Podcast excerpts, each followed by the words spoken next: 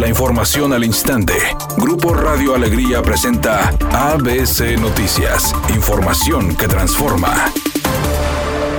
El alcalde de San Pedro Miguel Trillo informó que sostuvo una plática virtual con Ismael del Toro, alcalde de Guadalajara, para intercambiar puntos de vista sobre la recuperación de espacios públicos, indicando que ambos municipios tienen el proyecto Visor Urbano. Por su parte, Ismael del Toro expresó sobre su experiencia en la rehabilitación del centro histórico Tapatío, con el objetivo de que sea un punto de reunión de la gente de esa ciudad. Finalmente, ambos coincidieron en que las grandes transformaciones suelen tener ciertas resistencias de algunos sectores de la población para que no se concreten.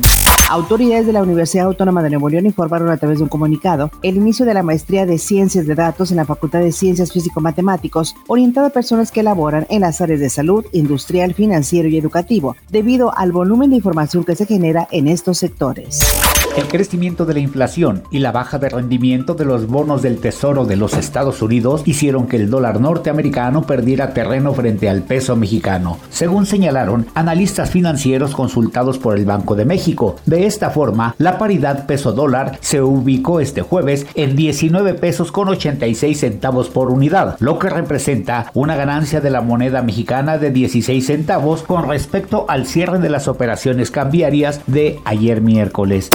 Editorial ABC con Bernardo Pérez. Actualmente el partido que domina el Congreso en México se propone regular las redes sociales. El trasfondo es acotar el poder unilateral que tienen empresas como Facebook o Twitter de suspender cuentas a discreción. Indudablemente es cuestionable que las decisiones de empresas con sede en otro país puedan afectar los derechos ciudadanos en el nuestro. Y es que en libertad de expresión es mejor que sobre y no que falte. Sin embargo, el gran reto de este proyecto legislativo es una buena ejecución, porque este tema depende grandemente de la tecnología y por tanto los supuestos del problema cambian constantemente.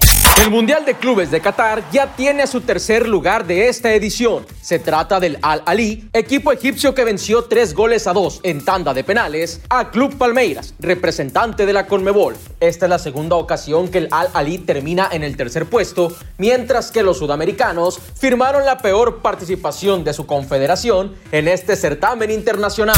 Todo parece indicar que a Pepillo Origel no le salieron las cosas como esperaba, porque debido a que en Estados Unidos se cambiaron las formas para la vacunación, él tendrá que presentar documentación si es que quiere recibir la segunda dosis de la vacuna contra el COVID. Documentación que al parecer él no tiene, porque la primera dosis la recibió siendo simplemente un visitante de Estados Unidos. Ahora tendrá que comprobar que es residente del país.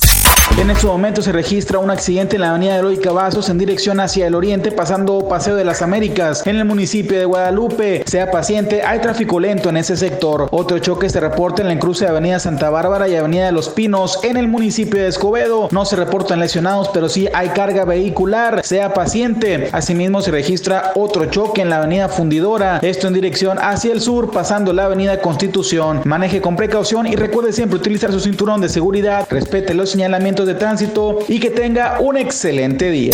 Es una tarde con presencia de nubosidad. Se espera una temperatura máxima de 22 grados, una mínima de 12. Para mañana viernes 12 de febrero se pronostica un día con presencia de nubosidad. Una temperatura máxima de 16 grados y una mínima de 10. La temperatura actual en el centro de Monterrey 16 grados. ABC Noticias, información que transforma.